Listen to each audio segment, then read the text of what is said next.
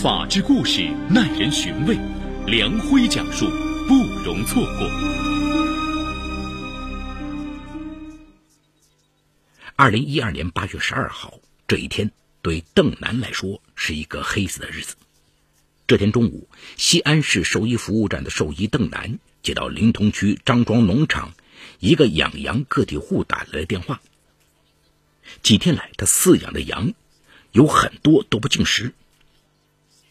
邓楠开着奥拓车赶到农场，一直忙到晚上七点多钟才驾车赶回西安。下午，妻子曾荣玲打来电话说有些不舒服，让他回来陪他去医院看病。到了晚上八点多钟，邓楠终于忙完，一路风驰电掣。当车行驶到万家村立交桥时，邓楠一时心急，竟然驶错了路线，只好驶离高速，沿灞桥镇东城大道往城里赶。刚走到灞桥宾馆附近时，从路的右侧一条小路上突然窜出一辆摩托车，邓楠一脚急刹车，但已经来不及了。奥拓车迎头撞上了摩托车，骑摩托车的男子在空中飞出三四米远，跌落到地上。邓楠匆忙跑下车，发现对方已经七窍流血，他慌乱中先后拨打了幺幺零和幺二零电话，又给妻子曾荣玲打去电话说：“老婆不好了，我出事了，你赶紧过来吧。”听到邓楠带着哭腔的电话，曾荣玲也火速打车赶往现场。时年三十二岁的邓楠是西安市咸阳人，从西北农林科技大学兽医专业毕业后，成为一名兽医。邓楠性格有些木讷，大学毕业后一直没谈恋爱，直到三十岁，在父母的张罗下，与临潼区女子曾荣玲相识。二十五岁的曾荣玲是西安天元商场的客服，长相一般，但嘴巴不饶人，在感情上一直高不成低不就，才拖到现在。一对剩男剩女在父母的压力下相识不久就匆匆闪婚。二零一二年五月，两人在绿地世纪城贷款买了婚房。为了工作方便，邓楠还买了一辆二手奥拓轿车。谁想到这辆轿车刚刚开了两个多月，就酿成如此惨祸。十几分钟后，急救车和警车相继赶到现场，经检查，摩托车驾驶员已经身亡。随即被急救车拉往灞桥镇医院，而邓楠也被警方控制。死者叫齐义刚，三十三岁，是西安市灞桥镇的一家电脑维修店主，业余时间兼做摩的司机。妻子林芬是一名家庭主妇，在家照顾五岁的儿子齐超。八月十二号这天晚上七点多，齐义刚打电话说。他要去灞桥区二幺幺大队住宅小区给一户人家修电脑，让林芬和儿子先睡。当晚九点四十分，林芬和儿子刚睡下不久，电话突然响起，是灞桥交警大队打来的，她老公齐一刚出了车祸。林芬踉跄着出了家门，哭着往灞桥镇医院奔去。在医院太平间里，看到丈夫冰冷的遗体，她在哀嚎声中瘫倒在地上。清醒过来后，被扶到交警大队。当她得知被警方控制的邓楠就是肇事元凶时，她扑上去拼命厮打着邓楠：“你还我的丈夫！”邓楠认得厮打，不住的向林芬鞠躬赔礼道歉。两人被交警拉开，随后赶来的曾荣林也向林芬道歉，但林芬依然嚎哭不止。因涉嫌交通肇事罪，邓楠被警方刑拘。三天后办理了取保候审手续。很快，事故原因调查出来，事发路段并无红绿灯，齐一刚驾驶摩托车直接从巷口穿出，对事故负有一定责任。但邓楠车速过快是这起事故的主要原因。交警认定，邓楠负百分之八十责任，除保险公司正常理赔外，邓楠还要负担齐一刚人事损害赔偿、丧葬费。孩子抚养费等三十五万多元。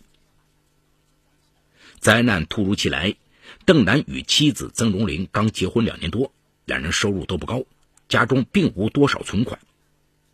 邓楠决定卖房还债，曾荣林哭着不同意卖房，可邓楠坚持要卖房。房子卖掉后，邓楠租了一间单间。曾荣林一气之下和丈夫开始了冷战。二零一二年十月七号，邓楠将卖房凑齐的三十万交付到林芬手中，剩余的再慢慢偿还。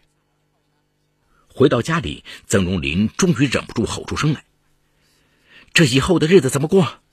欠这么多钱，你说怎么办？”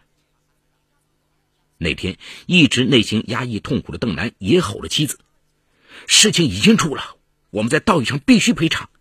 你嫌我穷，我们离婚吧，这些债我一个人扛。”两人没有孩子，加上感情基础本不牢固，在这场意外灾难的打击下，最终曾荣林选择了放弃。二零一二年十月，他们办理了离婚手续。与此同时，邓楠涉嫌交通肇事有了结果。法院判决邓楠有期徒刑一年，缓期一年执行。判决过后，邓楠当庭就恢复了自由。离婚后，邓楠为了能增加收入，晚上找了份替人开出租车的活这样每月下来，他能凑出五千元送到林芬家里。当林芬得知他这么劳累，也深为感动，说实在不行，赔偿款可以缓一缓。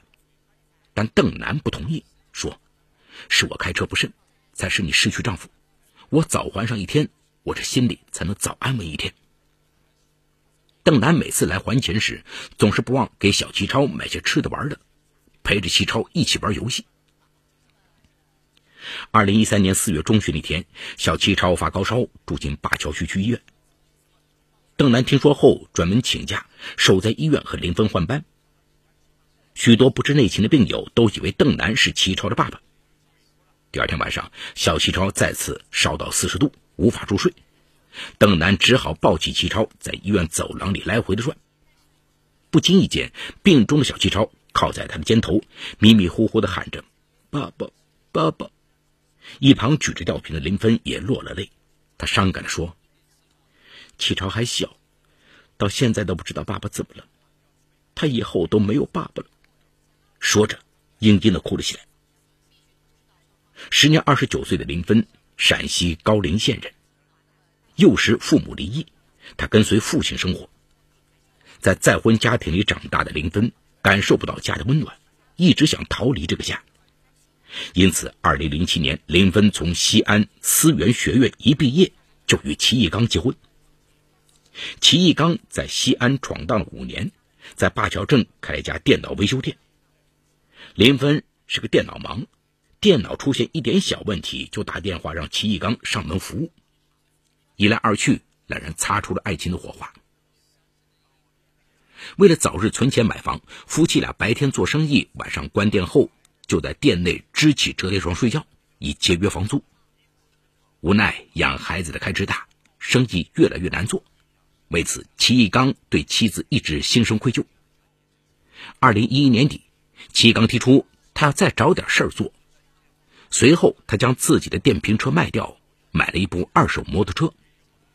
白天，齐义刚让妻子留在店里看店和带孩子，自己则起早贪黑在外面跑摩的。可是谁也没想到，二零一二年八月十二号晚上，齐义刚出去修电脑，竟然遭遇车祸。邓楠安慰着他，同时也说起了自己的婚姻。他叹口气说：“夫妻本是同林鸟，大难临头各自飞。”林芬这才知道，他因肇事案的赔偿已与妻子离婚，惊诧不已。一起交通肇事案中的肇事者和被害人家属，就在这个夜晚敞开了心扉，各自诉说起内心的不幸。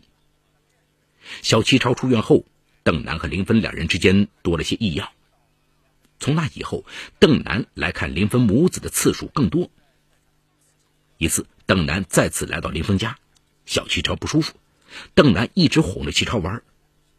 晚上十一点多钟，齐超在邓楠的怀中睡着了。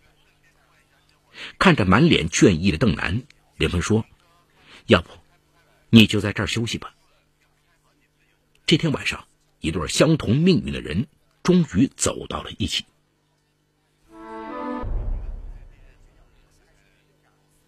得知儿媳妇林芬和邓楠恋爱。公公婆婆强烈反对，他们不反对儿媳再嫁，但无法容忍儿媳嫁给害死儿子的凶手。不管林芬如何做工作，两人就是不答应。林芬并没有动摇，相信时间长了，公婆会慢慢理解他们。为了方便齐超上小学，邓楠在灞桥区租了一套两居室。从店里搬出那天，林芬整理衣物，竟在衣柜的底层发现了一份齐义刚的病历。病历显示，齐义刚2011年4月开始，他先后去了西京医院、第四军医医院，诊断结果都是同一个胃癌晚期。诊断表明，齐义刚已是胃癌晚期，错过了手术时间，只能做化疗。林芬震惊不已，他翻到最后一页。竟然是齐义刚的遗书。我得了绝症，早晚是死，不如死的值得一点。我决定去碰瓷，只求一死，能为你和孩子留下一笔赔偿款，你拿着钱和儿子好好生活。丈夫原来是碰瓷而死。想到齐义刚竟然独自承受了病痛的折磨。林芬心碎不已，泣不成声。等他平复下心情，他发现自己还要面对一个更残酷的问题：在这起交通肇事案中，最无辜的人是他现在的恋人邓楠。他如果知道真相，能承受这个打击吗？林芬的心纠结了，他害怕邓楠得知真相，对他的爱变成了恨。一开始，他选择了隐瞒，直到半个多月后的一天。婆婆给她打电话，正好是邓楠接的。婆婆对邓楠在电话里劈头盖脸一顿数落，句句难听。一旁的林芬再也坐不住了，她抢过电话说：“妈，你别说了，一刚不是邓楠撞死的。”挂掉电话，林芬拿出病历，把真相告诉了邓楠。说完，她哽咽着说：“钱，我会还给你的。”是我们对不起你。得知真相后的邓楠震惊了，他也万万没有想到，让他内疚自责的这起交通肇事案，他辛辛苦苦挣钱勒紧腰带还债，这一切竟然都是齐义刚的设计。邓楠良久没有作声。齐义刚已死，为了妻儿，他用自己绝症的生命留下一笔赔偿，却拉上了无辜的邓楠。但现在，怪罪指责齐义刚已无意义，倒是林芬能把这天大的秘密告诉给邓楠，让邓楠感动不已。他拉过林芬的手说：“谢谢你能有勇气告诉我这些，我没有爱错人，过去的就让他们过去吧。”林芬觉得自己很幸福，人生碰到了两个爱自己的男人。为了消除公婆对邓楠的恨，林芬把齐义刚的死亡真相告诉了公婆。两人在二零一四年九月二十六日举办了简单的婚礼。令邓楠夫妻万万没想到的是，这一幕爱情佳话传到了邓楠前妻曾荣林耳朵里。曾荣林到邓楠的工作单位打听，这才知道邓楠竟然和被害人妻子林芬恋爱，马上要结婚了。曾荣林懵了，前夫为什么会和被害人的妻子结婚？他联想到前夫毫不犹豫的卖了房，又找第二份工作打工还债，邓楠是不是跟这个林芬有前情，瞒着自己？曾荣林借口有事约出了邓楠，两人在雁塔区天香酒楼见面。邓楠刚落座，曾荣林就火山喷发。听说你和林峰要结婚了，你说你们是不是有私情？然后合伙害死了林峰的老公。得知来意，邓楠平静的讲述了和林峰的恋爱经过。他告诉前妻：“你把我说成什么人了？实话跟你说，林峰是个善良的女人。这起车祸是有内幕，但我与林峰并无前情，而是她的老公患了绝症，想制造交通事故给妻子留下一笔赔偿款。”这个秘密还是林峰告诉我的。最后，邓楠义正辞严的补充道：“我们已经离婚了，没什么事情，就不要来往了。”曾荣玲碰了一鼻子灰，回到家中左思右想，仍是不甘心。两人按揭的房子变卖后赔给了林芬，现在前夫又和林芬过日子，那等于是自己净身出户，把财产让给了邓楠。他还回忆，当初发生交通事故后，曾荣林父母出了两万元，让他们去求得受害人家属谅解。曾荣林越想越不甘，提出要退回这两万，邓楠答应了。念在以往的夫妻情分上，他决定多给前妻两万。几天后，邓楠将四万元现金送到曾荣林的手中。然而，邓楠的赔偿依然没有让曾荣林的内心平衡。此时，他的内心升腾出一种冲动，一定要把前夫和林芬搅黄，让前夫回到自己的身边。他一次次给前夫发短信，隶属两人曾有过的甜蜜，甚至放下架子。为自己当年冲动离婚表示后悔，让他离开林芬和他复婚，被邓楠严词拒绝。曾荣林依然不肯罢休，他想了几天，突然想到齐刚身患绝症，制造车祸，林芬从保险公司领取到的赔偿款是骗保行为。他有了新的筹码，自以为这次有胜算了。他给前夫邓楠发去短信，要到他的住处进行谈判。邓楠不想让前妻着急，答应见面，时间定在二零一四年十一月四号下午。邓楠开车带着林芬、小齐超回老家高陵县探望岳父母。晚饭前，邓楠又接到了曾荣林的催促短信。为了不想让曾荣林闹下去，便借口出去办点事儿，驱车来到灞桥区米青南路。曾荣林上了车，邓楠把车停在小路边。这时，曾荣林开了口。一把抓住邓楠的手，说：“邓楠，如果没有这件事发生，我们根本不会离婚。我们为什么不能复婚？”邓楠回绝的说：“我们不可能回头了。”曾荣林抛出杀手锏：“我告诉你，齐一刚是骗保行为。你不跟我复婚，我向保险公司举报你和林芬，你等着吃官司吧。”邓楠一直没有想到这笔保险公司赔偿款涉及骗保的问题。他听了也是一愣，随即他明白过来，说：“齐刚已经死了，这样做对你有什么好处？”但曾荣林言辞更加刻薄：“那个二手女人有什么好？骗了你的钱，你还去帮死人养老婆孩子，我不会让你们好过的。”一直忍让的邓楠来了气，警告曾荣林：“你不要太过分了。”曾荣林坐在副驾驶座上，气恼不已，仍在喋喋不休。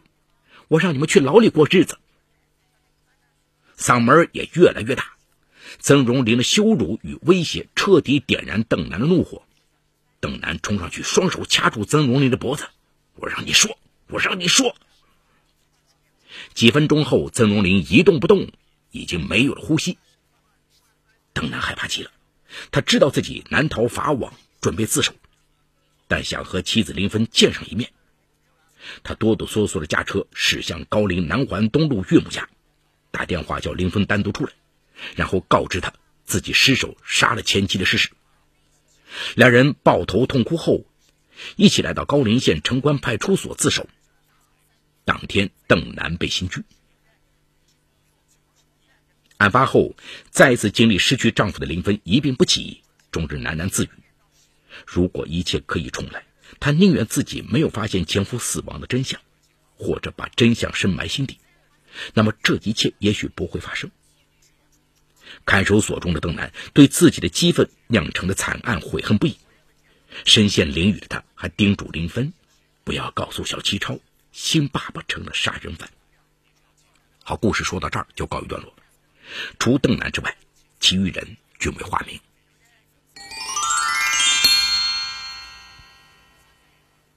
邓楠错手杀死前妻的行为构成了故意杀人罪。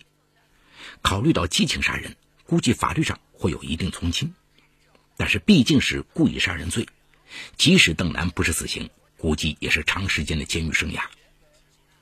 如果没有最后邓楠错手杀死前妻的事情，这真是一个正能量的故事。两段感人至深的爱情，三个有情有义的人。